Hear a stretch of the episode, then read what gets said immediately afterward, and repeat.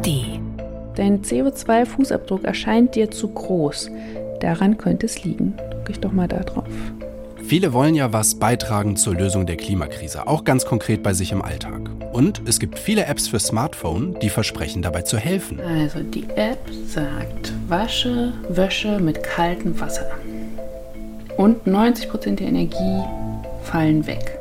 Mit Apps den eigenen CO2-Fußabdruck senken. Darum geht es heute bei uns und darum, wie das im besten Fall auch das große Ganze voranbringen kann. Weil es ist ja klar, wir brauchen technischen Fortschritt und wir brauchen auch politische Entscheidungen, aber wir brauchen dann auch noch Menschen, die bereit sind, sich zu ändern sagt die Soziologin und Klimaforscherin Anita Engels. Die Energiewende, die Mobilitätswende, Ernährungswende, das wird ja alles gar nicht politisch in Angriff genommen, wenn man gar nicht damit rechnen kann, dass die Leute mitmachen. Das hier ist unsere letzte Folge vor der Sommerpause. Satte 30 weitere Folgen zum Nachhören über den Sommer findet ihr in unserer App, der ARD Audiothek. NDR Info. Mission Klima. Lösungen für die Krise. Aber erstmal herzlich willkommen von mir. Ich bin Arne Schulz und mir gegenüber sitzt meine Kollegin Nadja Mitzkat. Hi Nadja. Hi Arne. Also es wird ja niemand gezwungen, sich besonders klimabewusst im Alltag zu verhalten, das ist klar. Aber wenn ich neugierig bin, was ich da überhaupt tun kann, dann ist ja so eine App eine gute Anlaufstelle. Äh, Nadja, du hast dich ja durch mehrere durchgetestet und dann hast du eine ausgewählt, die im ersten Schritt deinen CO2-Fußabdruck berechnet und dann im zweiten Schritt dir auch konkrete Maßnahmen vorschlägt, wie du da besser werden kannst. Ne? Mhm. Die App, die ich genutzt habe, heißt Earth Hero und wurde von einer Vielzahl an Freiwilligen entwickelt. Sie wird schon in 153 Ländern genutzt und man startet, wie du gerade gesagt hast, erstmal mit so einer Art CO2-Bestandsaufnahme. Wie viele Kilometer bist du im letzten Jahr gefahren? Hm. Wir hatten letztes Jahr eine Flugreise nach Griechenland. 2000 Kilometer. Okay, und das ist ja hin und zurück 2400. Das heißt, hin und zurück sind es schon 4800. Naja, dann habe ich mich ja auf jeden Fall über 7500 Kilometer bewegt, wahrscheinlich in dem Jahr. Oder? Das hört man schon, es ist gar nicht so leicht, das spontan äh, zu beantworten, wird mir jedenfalls nicht so leicht fallen. Wonach wurde denn dann noch gefragt? Wie oft pro Woche man Fleisch oder Fisch isst, mhm. nach der Stromart, kommt der eben von erneuerbaren Energien oder wird der konventionell erzeugt und auch nach dem Konsum wurde gefragt, also danach, wie viel ich pro Monat in etwa ausgebe und ich muss sagen, das Ergebnis hat mich echt ziemlich schockiert. Oh, das ist bitter. Also Jetzt zeigt er mir gerade an 18,7 Tonnen jährliche CO2-Emissionen, 77 Prozent mehr als der durchschnittliche Deutsche, 266 Prozent mehr als der globale Durchschnitt. Das heißt, dein Ergebnis, das war schon sehr viel tatsächlich. Der deutsche Durchschnitt liegt, glaube ich, so bei 10 bis 11 Tonnen. Ja, und ehrlich gesagt hätte ich mich eher auch dort verortet. Mir kam das zu viel vor, was äh, bei diesem ersten Ergebnis rauskam. Wir hatten zwar letztes Jahr die Flugreise und wir sind umgezogen, haben entsprechend mehr Konsumausgaben gehabt, aber wir wohnen zu viert auf 85 Quadratmetern. Wir haben kein Auto. Wir essen wenig Fleisch und Fisch. Und da erschienen mir diese rund 19 Tonnen CO2 zu hoch. Mein Impuls war dann, diese grobe erste Schätzung irgendwie zu präzisieren. Ist das denn möglich? Geht das in dieser App? Ja, du kannst dann in diese verschiedenen Kategorien reingehen, also Haushalt, Mobilität, Ernährung und da nochmal genauere Angaben machen. Dein CO2-Fußabdruck erscheint dir zu groß. Daran könnte es liegen. Haushalt. Erwachsene im Haushalt sind nicht nur zwei, sondern vier. Wie wird das Haus beheizt? Mit Erdgas? Da habe ich keinen Einfluss. Wie wird das Haus gekühlt? Gar nicht. Mit welcher Energiequelle wird gekocht? Mit Elektrizität. Überlandreisen mit dem Auto. Ah, das treibt hier meine CO2-Emissionen so hoch. Nee, ich bin natürlich nicht 12.000 Kilometer mit dem Auto gefahren. Ich bin vor allem mit dem Fahrrad gefahren. Aber wie viel bin ich wohl mit dem Zug gefahren? Also, äh, ich höre schon raus, es hat eine Weile gedauert. Wo bist du dann am Ende gelandet? Hat es was gebracht? Bist du jetzt runtergegangen mit deinen Emissionen? Ja, zum Glück. Das hat mich schon erleichtert. Ich kam dann nach dieser Präzisierung auf 9,6 Tonnen CO2 pro Jahr. Damit bin ich immer noch über dem globalen Durchschnitt. Aber das sind jetzt nicht wie bei der ersten Rechnung mehr, sondern äh, plötzlich sogar weniger Emissionen als im deutschen Durchschnitt. Ähm, das finde ich schon einen krassen Unterschied. Ähm, woher kam das jetzt genau? Ja, es macht natürlich einen Unterschied, ob ich auf 85 Quadratmetern lebe oder 120 aufwärts, ob ich alleine lebe oder zu viert, wie viel Energie ich für Elektrizität und zur Wärmeerzeugung verbrauche oder auch wie ich mich im Alltag fortbewege. Und für mich war vor allem interessant zu sehen, dass auf einmal nicht mehr Energie, wie in der ersten groben Schätzung, meine größte Baustelle war, sondern Konsum, ganz dicht gefolgt von Flugreisen. Diese beiden Punkte verhageln mir echt die Bilanz. Wenn jetzt aber zweimal so unterschiedliche Zahlen rausgekommen sind, dann frage ich mich schon, ist das denn jetzt wirklich verlässlich, was da jetzt rausgekommen ist? Das ging mir tatsächlich auch durch den Kopf. Ich wollte das gerne nochmal überprüfen und habe dann zusätzlich den CO2-Rechner vom Umweltbundesamt herangezogen. Da erhält man am Ende natürlich auch nur eine Art Näherungswert, aber der Rechner ist, abgesehen vom Bereich Ernährung vielleicht, einfach noch detaillierter als die App. Und äh, mit diesem Rechner vom Umweltbundesamt lande ich bei etwa 8,5 Tonnen CO2-Äquivalenten pro Jahr.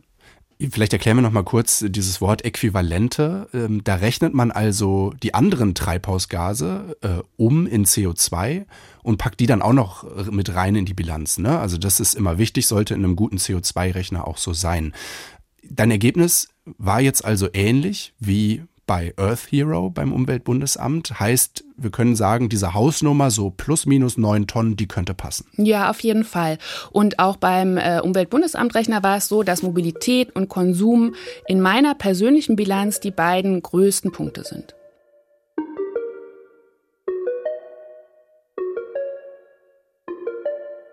Das war jetzt schon mal ein ganz schöner Aufwand, finde ich. Aber ich habe direkt mal gelernt, es ist wirklich wichtig, dass man seinen CO2-Fußabdruck detailliert erfasst und nicht nur ganz grob, weil sonst kriegt man ja vielleicht wirklich ein komplett falsches Bild vom eigenen Klimaverhalten.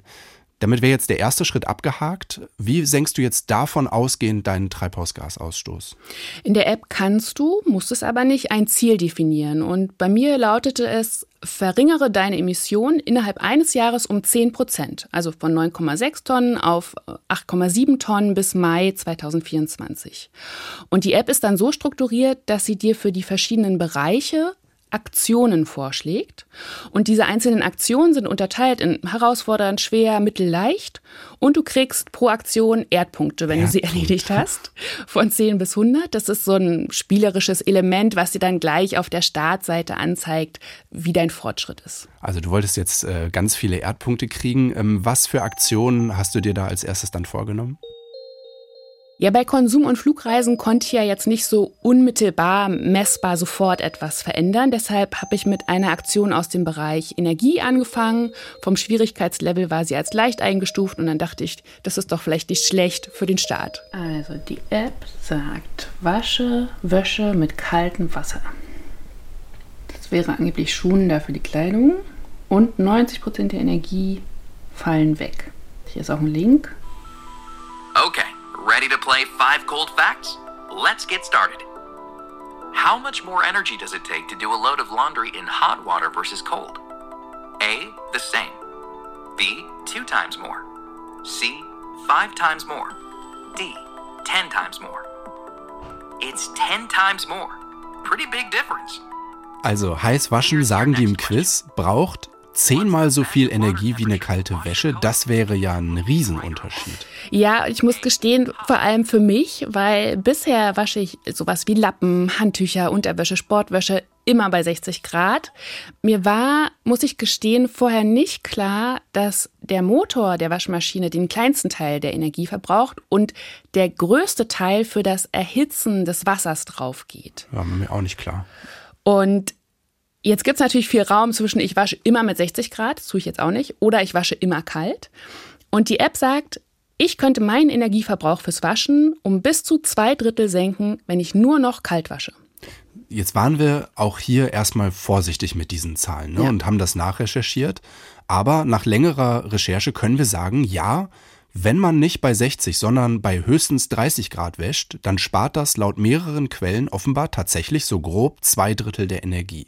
Hängt jetzt natürlich total vom Einzelfall ab, ist klar, wie effizient meine Waschmaschine ist, ob ich das Ökoprogramm benutze äh, und so weiter. Und was den Gesamtstromverbrauch im Haushalt angeht, müssen wir auch sagen, den drücke ich natürlich längst nicht so stark, weil ich ja natürlich noch viele andere Stromfresser im Haushalt habe. Und trotzdem finde ich, das ist eine kleine Maßnahme, aber die Wirkung ist dafür doch erstaunlich groß.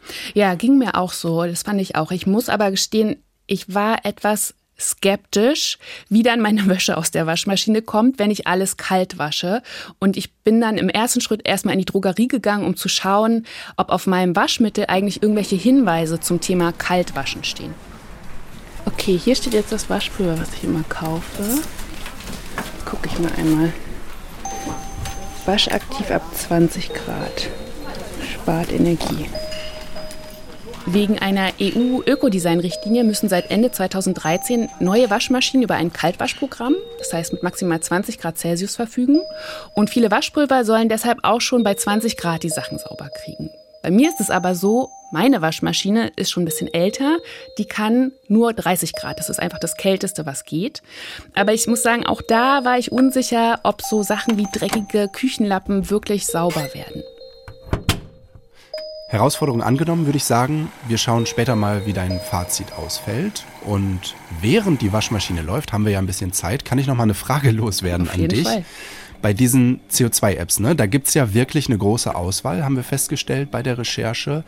Ist es da mehr oder weniger egal, welche ich nehme, weil die alle dasselbe Prinzip haben oder gibt's da schon größere Unterschiede? Nee, du musst wirklich ganz genau hingucken, weil der Anfang ist oft gleich, dass erstmal deine CO2-Bilanz berechnet wird. Aber dann gibt es relativ viele Apps, die in Anführungsstrichen nur deinen CO2-Fußabdruck kompensieren. Das heißt, du steckst dann Geld in Projekte, um das, was du an CO2 verbraucht hast, in irgendeiner Form auszugleichen. Man muss ja jetzt nicht sagen, dass das gleich so was Schlechtes ist, wie so eine moderne Form von Ablasshandel. Das, Mhm. das muss nicht unbedingt verkehrt sein, äh, zu kompensieren. Aber bei so Kompensationen, da gibt's eben einfach viel Schmuh. Ne? Da sind die Preise für die Kompensation teilweise zu niedrig angesetzt. Teilweise werden Aufforstungsprojekte, die man damit bezahlt, nicht ausreichend kontrolliert oder die Standards sind zu lasch. Also auch da müsste man eigentlich extrem genau hingucken. Das ist eigentlich nochmal ein Thema für eine eigene Folge, machen wir vielleicht irgendwann nochmal. Deshalb ähm, wollten wir da jetzt aber erstmal die Finger von lassen und du hast dich dann lieber ja für diese Earth Hero App entschieden. Warum genau für die? Ich hatte noch andere Apps so in meinem engeren Kreis, die ich ganz gut fand. Da war zum Beispiel der Klimabuddy vom Land Baden-Württemberg dabei, außerdem Two Zero und Carbon Donut, da stehen jeweils Startups dahinter. Und diese Apps haben auch recht gute CO2-Tracker und dann folgen wie bei Earth Hero auch Aktionen oder Challenges. Aber es war eben so, dieser Klimabuddy aus Baden-Württemberg, da war für mich die Bedienung einfach nicht intuitiv.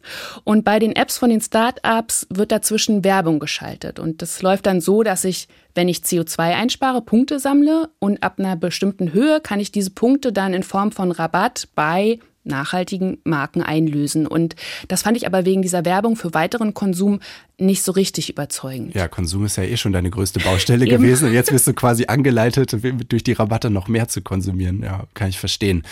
Ähm, Jetzt hattest du ja auch eh schon eine Menge zu tun oder musstest du dich vielleicht auch nicht weiter mit so Rabatten beschäftigen, weil du hast ja nicht nur gewaschen, sondern du wolltest parallel auch noch deine Ernährung umstellen. Genau, das war meine zweite Herausforderung und die lautete, ernähre dich zu 100 Prozent pflanzlich. Das klingt jetzt eher so nach einer Aktion in der Kategorie herausfordernd. Auf jeden Fall, für mich zumindest, weil ich habe zwar schon auch vor der App manches ersetzt, Milch durch Hafermilch, Joghurt durch Sojajoghurt, aber ohne App ist es mir bisher nie gelungen, das wirklich konsequent durchzuziehen. Und mich hat vor allem interessiert, was ist denn, wenn ich komplett auf tierische Produkte verzichte? Wie viel macht das aus? Weil neben Fleisch und Wurst haben ja auch so Sachen wie Sahne, Butter, Käse eine ziemlich schlechte CO2-Bilanz. Okay, und dann, um es mal konkret zu machen, was sagt die App da zu den Einsparmöglichkeiten? Mir wird als Zielfortschritt 30 Prozent angegeben. Ich kann also laut App im Bereich Ernährung ein gutes Drittel an CO2-Emissionen einsparen. Und das, obwohl ich ja jetzt schon fast kein Fleisch esse. Der Wert ist wahrscheinlich nicht ganz exakt, aber er stimmt recht gut mit Angaben überein, wie sie zum Beispiel im Rechner vom Umweltbundesamt auch zu finden sind. Ja, also das finde ich schon auch interessant, dass es dann nochmal so einen großen Unterschied äh, gibt zwischen ja eh schon fast vegetarischen Ernährung zu dann wirklich vegan. Wie lief's denn? Ich sag mal so, die erste Herausforderung hieß dann gemeinsames Essen mit der Familie am Wochenende und es sollte Risotto geben. Okay, da kommen eigentlich auch 60 Gramm Parmesan ran. Für mich müssen wir noch was überlegen. So, ich habe jetzt Nüsse und jetzt mache ich da rein noch Hefeflocken.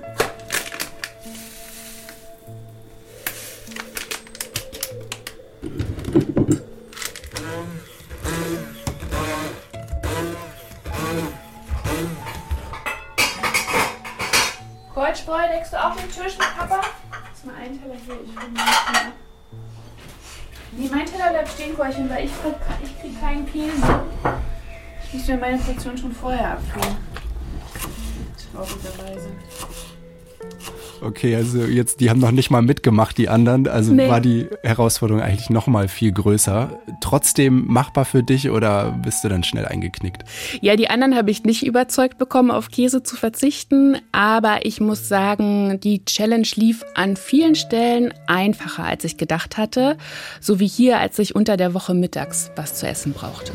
Hallo, ich hätte gern den veganen Bagel und der Blaubeerkuchen ist auch vegan, ne? Ja. Ja, den nehme ich auch und einen kleinen Cappuccino mit Hafermilch. Zum Mitnehmen alles. Ja, vegane Alternativen findet man ja mittlerweile für fast alles und man muss auch sagen, fast überall. Was ich für mich persönlich schwierig fand, ist mit so ganz strikten Regeln zu leben. Also zum Beispiel den Muffin vom Kollegen abzulehnen, weil er eben mit Ei und Butter gebacken wurde. Oder in der Kantine das Essen zu wählen, was ich als weniger lecker empfinde, einfach weil im anderen Käse ist. Und wenn du jetzt ähm, mal ein Fazit ziehen würdest, wie fällt das aus? Ich muss sagen, eher gemischt. Mein Fußabdruck war in dem Bereich ja schon nicht besonders hoch. Das waren vorher so sechs, sieben Prozent meines gesamten Fußabdrucks. Mhm. Und wenn ich jetzt konsequent vegan lebe, kann ich das laut App von diesen sechs, sieben Prozent auf vier bis fünf Prozent drücken. Das ist natürlich ein guter Fortschritt, aber ein Fortschritt, der mich auch wirklich extrem viel Disziplin kostet, das so durchzuziehen. Mhm. Ja, das ist ja wahrscheinlich oft so, denke ich mir. Ne? Wenn man an einer Stelle eh schon recht klimabewusst unterwegs ist, dann ist eine weitere Verbesserung in diesem Bereich einfach herausfordernder. Aber bei der anderen Challenge der Wäsche, da hat sich das ja vielleicht für dich ein bisschen anders angefühlt, weil da hattest du ja gesagt, äh, dass du vorher doch ziemlich oft eben sehr heiß gewaschen hast. Wie ist dieses 30 äh, Grad Wäsche-Experiment dann bei dir ausgegangen? Also der erste Durchgang lief wirklich gut. Ich war sehr positiv überrascht. Und dann kam aber mein persönlicher Endgegner, wenn man so will. Dunkle Sportwäsche und Handtücher vom Training würde ich normalerweise bei 60 Grad waschen, weil ich einfach denke, wenn ich das nicht tue, stinkt das. So, die zweite Wäsche ist durch. Mal gucken, wie das jetzt hier so ist mit der Sportwäsche.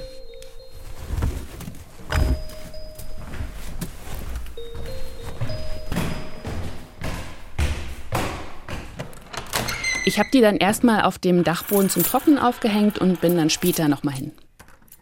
Die Wäsche ist jetzt trocken und jetzt mache ich einfach hier nochmal so einen Geruchstest. Ja, nee, also bei der Sportwäsche bin ich nicht überzeugt.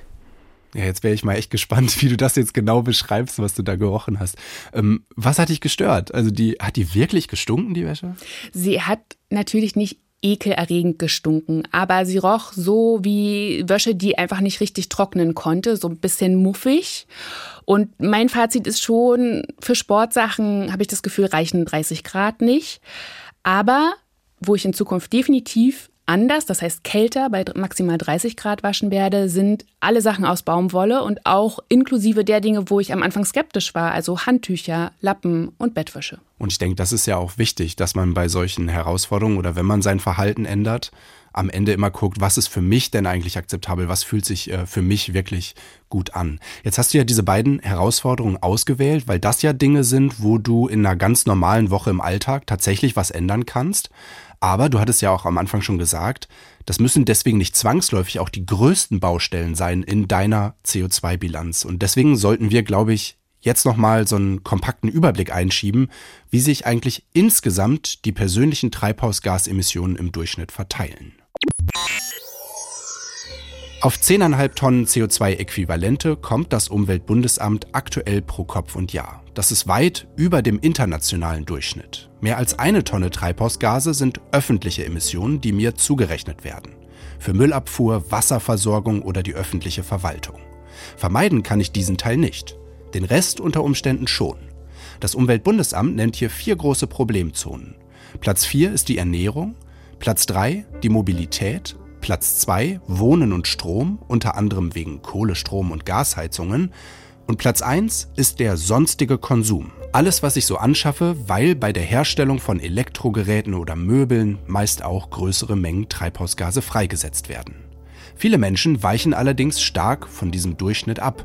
Ein ganz wichtiges Kriterium ist dabei das Einkommen. Eigentlich logisch. Wer viel Geld hat, fliegt im Schnitt öfter, lebt öfter in einem großen Haus und schafft sich meist auch mehr an. Es gibt eine aktuelle Studie auch aus der Fachzeitschrift Nature zu diesen großen Unterschieden in der CO2-Bilanz, je nachdem, wie viel Geld man hat. Und äh, die haben wir euch auch in den Beschreibungen unter dieser Folge verlinkt. Ja, und du hast ja gerade die verschiedenen Bereiche aufgezählt, äh, wo die meisten CO2-Emissionen anfallen. Und ich muss sagen, gerade in den Bereichen Konsum und Mobilität hat mir die App echt nochmal die Augen geöffnet. Nochmal so deutlich und mit Zahlen zu sehen, okay, ohne den Urlaubsflug, ohne die Anschaffung nach dem Umzug wäre meine persönliche CO2-Bilanz deutlich niedriger ausgefallen. Das hat es für mich auf jeden Fall noch mal konkreter gemacht und auch noch mal klarer, wo sind eigentlich meine Baustellen und ist ja vielleicht auch so der Sinn von so einem CO2-Rechner, ne? dass man lernt, so Kleinkram von den wirklich großen Veränderungen zu trennen. Ja, genau. Und zu sehen, worauf sollte ich mich konzentrieren, um wirklich was zu verändern.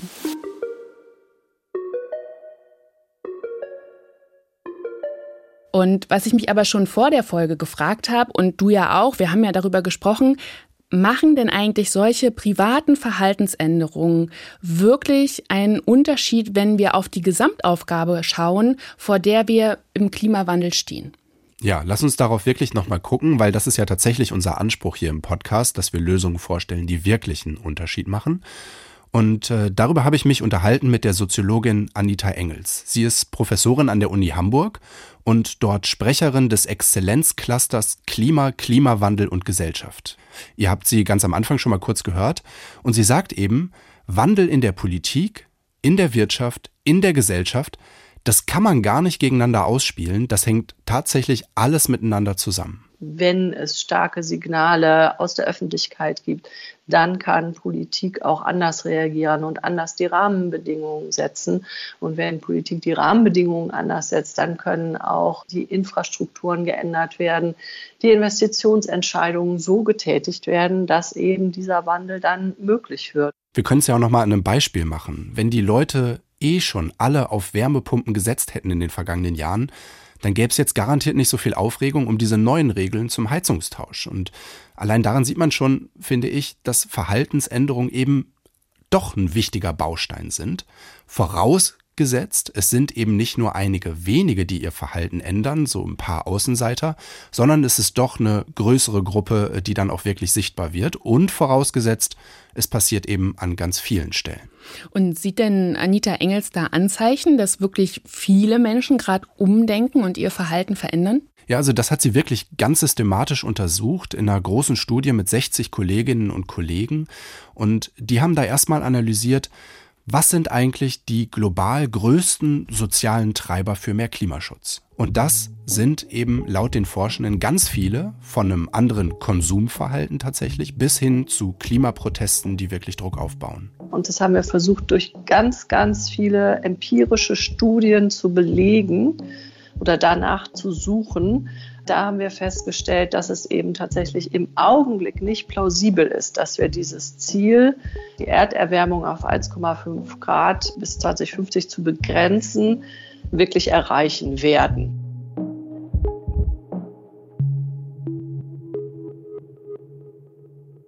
Ja, ist eine eher ernüchternde Aussage und gleichzeitig deckt sie sich ja aber mit dem, was man momentan zum Thema sonst auch hört und liest. Ja, bestätigt vielleicht so ein bisschen das, was man eh schon im Gefühl hat, ne? Aber sie bleibt da jetzt nicht stehen. Sie sagt jetzt nicht, okay, dann ist eh alles egal oder so, sondern sie sagt, wir müssen ja das trotzdem angehen und so stark wie möglich begrenzen. Und deswegen hat sie dann auch noch ein paar, finde ich, ziemlich ermutigende Dinge gesagt. Und zwar erstmal, dass es manchmal doch auch einen sehr schnellen Wandel geben kann, den man gar nicht so vorhergesehen hat. Ähm, und da hat sie das Beispiel Fleisch auch äh, ins Spiel gebracht, weil seit ein paar Jahren wird in Deutschland tatsächlich deutlich weniger gegessen. Und das nützt dann eben auch dem Klima, hat aber interessanterweise offenbar gar nicht so viel mit Klimaschutz zu tun. Also niemand will dass Tiere gequält werden, damit wir sie essen können. Ne? Das, das ist ein sehr starkes Argument und das kann man auch empirisch nachweisen, dass das eigentlich viel stärker zum Tragen kommt als jetzt alleine der Beitrag zum CO2-Ausstoß. Und was ich daraus mitgenommen habe, ist, dass wer für Klimaschutz eintritt, dass der vielleicht mehr Erfolg hat, wenn er eben gezielt auch solche weiteren Motive anspricht. Und das eben nicht nur beim Fleisch, sondern auch bei vielen anderen Themen. Und dann hat sie noch was gesagt, ähm, was ich sehr interessant fand, und äh, zwar, dass mein ganz persönlicher CO2-Fußabdruck zwar erstmal ziemlich unbedeutend ist fürs große Ganze, aber wenn ich jetzt nicht nur darauf achte, was ich selber da für mich selbst als CO2-Einsparung geltend machen kann, sondern wenn ich immer darauf achte, wie kann ich in einer Gruppe etwas Größeres verändern und erreichen, dann ist das sehr, sehr wichtig. Ja, zum Beispiel eben nicht nur zu Hause Energie zu sparen, sondern auch noch zu überlegen, ob ich vielleicht auch bei der Arbeit oder in meinem Fußballverein eine Chance habe, im Bereich Energie oder in anderen Bereichen was zu verändern. Also all das ist einfach noch viel weiterführend, als wenn ich einfach nur selber auf meinen CO2-Fußabdruck achte. Der Schlüssel ist also, dass eben beides zusammenkommt. Dass also viele einzelne klimabewusster handeln und dass das dann in Politik oder Unternehmen hineinwirkt. Und auch da gibt es schon Apps, die genau das tatsächlich unterstützen wollen. Und besonders spannend fanden wir da die App Stadtradeln. Und das ist dann auch unser letztes Beispiel für heute. Stadtradeln ist so ein Wettbewerb, wo man 21 Tage lang versucht, möglichst viele Wege mit dem Fahrrad zurückzulegen. Und mit den Daten kann dann, so die Idee zumindest, die Kommunalpolitik arbeiten und eben gezielt zum Beispiel Radwege ausbauen, die Infrastruktur für Radfahrer verbessern. Ähm, und du hast es ausprobiert, Nadja, und zwar in Reppenstedt. Ich bin da mit dem Fahrrad hingeradelt und wie du hörst, verläuft der Fahrradweg parallel zu einer relativ großen Straße. Reppenstedt ist eine Stadt in Niedersachsen mit so rund 8000 Einwohnern und Einwohnerinnen und sie ist etwa vier Kilometer von Lüneburg entfernt. Perfekte Fahrraddistanz, könnte man sagen. Ja, genau. Und es ist auch so, dass einfach viele Menschen aus Reppenstedt in Lüneburg arbeiten oder von dort aus morgens weiter zu ihrer Arbeit fahren. Und da bietet die Stadtradeln-App natürlich eine Motivation, diese Wege eben nicht mit dem Auto zu machen, sondern mit dem Rad. Man trackt dann seine Fahrten, kann sie dokumentieren, man kann sich Teams anschließen und mit anderen konkurrieren. Und das Ganze findet nicht nur in Reppenstedt statt, sondern in sehr vielen Kommunen in Deutschland. Es gibt dann auch Preise für die fahrradaktivste Kommune. Und in Reppenstedt ist es so, dass die das zusammen mit dem Landkreis Lüneburg machen und zwar schon zum dritten Mal. Dieses Spielerische leuchtet mir total ein an dieser App, also dass das den Einzelnen motivieren kann. Aber wer will da überhaupt motivieren? Also wer steckt hinter dieser App? Dahinter steht das Klimabündnis. Das ist ein Zusammenschluss von mehr als 2000 europäischen Kommunen, die einfach was fürs Klima bewegen wollen. Und sie wollen aber nicht nur fürs Klima was bewegen, sondern sie wollen auch profitieren ne, von den Ergebnissen aus dieser App. Ähm, wie kann jetzt tatsächlich so eine Kommune wie Reppenstedt bei der Planung ähm, von diesem Wettbewerb profitieren? Darüber, wie das gelingen kann, habe ich mit Sabrina Harms und Dietmar Meyer von der Gemeinde Reppenstedt äh, gesprochen. Wir waren verabredet und zwar an einer der Straßen, die aus Reppenstedt hinausführen und wo viele Schüler und Schülerinnen täglich langfahren. Und dort entsteht gerade ein neues Wohnviertel und in dem Zusammenhang soll auch der Radweg verbessert werden. Wir stehen jetzt auf einem Weg, der momentan Fuß- und Radweg ist. Gleichzeitig oder fahre ich hier eigentlich normalerweise auf der Straße? Oder wie beides? Beides, ne? Ja, aber auf der Straße fahren ist lebensgefährlich. Genau. Die ist zu schmal Also- dafür, wenn die Autos entgegenkommen. Also. Jetzt hat man da gerade vielleicht einen knappen Meter Platz und das ist für Leute, die zu Fuß sind und für Leute, die auf dem Rad sind, in beide Richtungen. Und in Zukunft sollen da zumindest 2,50 Meter zur Verfügung stehen. Klingt also wirklich nach einer wichtigen äh, Verbesserung. Diese Baumaßnahme, die scheint ja tatsächlich dann auch was mit dem Stadtradeln-Wettbewerb zu tun zu haben, oder? Ja, hat es. Und ich habe mir im Rathaus von Reppenstedt das einfach noch mal ganz in Ruhe erklären lassen. Und zwar von Tobias Winkelmann vom Landkreis Lüneburg. Er ist dort einer von drei Radverkehrskoordinatoren. Man sieht das hier für Reppenstedt einmal ganz gut. Ne? Die Ost-West-Achse, gerade die Landesstraße nach Lüneburg rein, wird in diesen drei Wochen ganz stark genutzt. Wir sehen aber auch die wichtige Verbindung nach Süden zum Schulzentrum wird viel genutzt. 20 Prozent der Fahrten sind von Schülern. Tobias Winkelmann hat mir eine Karte gezeigt, auf der haben sie die Daten visualisiert, die sie beim Stadtradeln durch die Fahrten der Nutzer und Nutzerinnen gewonnen haben, anonymisiert natürlich. Und man kann sich das im Prinzip wie eine digitale Karte von Reppenstedt im Nachtmodus vorstellen. Ich muss das einmal erklären, weil wir sind ja Radio und jetzt nicht Bewegtbild. Wir haben im Prinzip jetzt eine schwarze Karte und da sind die Straßen verzeichnet von rot nach gelb. Und wenn ich es richtig verstehe, je heller es ist, also je gelber, desto häufiger genutzt. Also das gibt der Gemeinde Reppenstedt eben an die Hand, was sind die wichtigsten Achsen. Und die Gemeinde Reppenstedt ist auch hier schon dabei, an diesen Achsen jetzt Radwege zu verbessern, ganz neu zu bauen, zu verbreitern.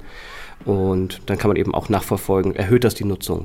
Bevor ich nach Reppenstedt gefahren bin, hatte ich auch mit anderen Gemeinden Kontakt. Und gerade von den eher kleineren hieß es dann oft, ja, wir machen auch mit beim Stadtradeln-Wettbewerb, aber die Daten zu analysieren, das ist für uns zu aufwendig. Und in Reppenstedt ist das anders, weil die Datenanalyse eher auf Landkreisebene stattfindet und von dort in die Gemeinden getragen wird. Oft ist es dann so, dass die Daten einfach nochmal bestätigen, was die Planer und Planerinnen vor Ort eh schon vermutet haben, dass bestimmte Strecken sehr viel befahren werden und deshalb dann eben auch Priorität beim Ausbau haben sollten. Im Landkreis Lüneburg nutzen sie aber auch noch eine andere Funktion des Stadtradelns, den Mängelmelder. Da können Radfahrerinnen und Radfahrer zum Beispiel Bescheid sagen, wenn sie irgendwo Schlaglöcher entdecken. Also da melden halt die Nutzer Mängel und wir haben dann verteilt, ist das eine Landesstraße, ist es eine Kreisstraße, ist es eine gemeindliche Straße, haben das dann an die Zuständigen einfach auf einem kurzen Weg weitergegeben. Aber das Entscheidende ist ja, ob dann auch wirklich direkt gehandelt wird. Passiert das? Sie versuchen es. Und ich habe mir mit Tobias Winkelmann vom Landkreis Lüneburg eben auch mal eine dieser Straßen angeschaut, zu der es recht viele Meldungen gab. Das ist eine Landstraße. Insofern ist dafür nicht die Gemeinde Reppenstedt zuständig, sondern eben der Landkreis. Also wir haben ja im Prinzip einen Weg aus Betonplatten und einige dieser Platten sind halt angehoben, da wo Bäume stehen, zum Teil auch gebrochen. Und dann wurde das hier so ein bisschen mit Asphalt ausgebessert, damit die Kanten nicht ganz so krass sind. Ne? Das ist so der Ist-Zustand. Genau, wir haben im letzten Stadtradeln über die Radar-App eben auch hier Meldungen bekommen von Radfahrenden, dass die Betonplatten hier sich heben. Machen jetzt akut hier Aussicherungsmaßnahmen, um diese scharfen Kanten ähm, abzuschwächen. Sie machen eben nicht nur akute Maßnahmen, sondern denken auch über eine langfristige Lösung nach. Wahrscheinlich werden sie den Radweg verbreitern. Die Frage ist gerade noch, wo kommt er hin? Das ist noch in Abstimmung, so hat Tobias Winkelmann es etwas diplomatisch ausgedrückt. Und im Idealfall können Sie dann in ein paar Jahren in der Stadtradeln-App sehen, hat sich das ausgezahlt. Also fahren jetzt hier mehr Leute, weil der Weg besser ist. Gerade das Aufkommen von Pedelecs ermöglicht im ländlichen Raum eben auch Alltagswege von fünf bis zehn bis zwölf Kilometer gut und regelmäßig bewerkstelligen zu können, sorgt für Lebensqualität, sorgt für Gesundheitsförderung, verringert die Mobilitätskosten der einzelnen Haushalte. Von daher hat das, glaube ich, ein großes Potenzial, der Radverkehr. Er braucht aber eben sowohl bei den einzelnen Bewegung im wörtlichen Sinne, es braucht aber auch bauliche Maßnahmen und planerische Maßnahmen. Ja, und dass es eben beides gleichzeitig braucht, da hat er quasi unsere These von vorhin nochmal sehr schön zusammengefasst. Mhm. Nadja, vielen Dank an dich. Äh, auch dafür wirklich, dass du deine persönliche CO2-Bilanz so offen vor uns ausgebreitet hast. Ja, an manchen Stellen bitter, gerade am Anfang, aber ich muss ja sagen, ich habe auch selber davon profitiert und weiß jetzt ziemlich genau, wo ich ran muss in Zukunft. Wenn ihr Themenideen habt, Dann immer her damit. Unsere Adresse dafür lautet klima.ndr.de, weil das ist ja, wie gesagt, heute unser Staffelfinale und das heißt, ab sofort sind wir für euch auf der Suche nach neuen spannenden Lösungen gegen die Erderhitzung. Alle Folgen unseres Podcasts findet ihr zum Nachhören in unserer App der ARD Audiothek. Und wenn ihr noch mehr Hörtipps für unsere Sommerpause braucht, in der Audiothek findet ihr auch Kempferts Klimapodcast. Die Klimaökonomin Claudia Kempfert ordnet darin alle zwei Wochen aktuelle Studien zum Klimawandel ein und sie gibt Einschätzungen zur deutschen Klimapolitik, von Fissmanns Wärmepumpendeal bis zum Abgang von Staatssekretär Greichen im Bundesministerium für Wirtschaft und Klimaschutz. Hört auch da gerne mal rein und wir sind dann im Herbst für euch zurück. Wir hoffen, ihr bleibt uns treu bis dahin. Macht's gut. Tschüss. Tschüss. Mission Klima. Lösungen für die Krise. Ein Podcast von NDR Info.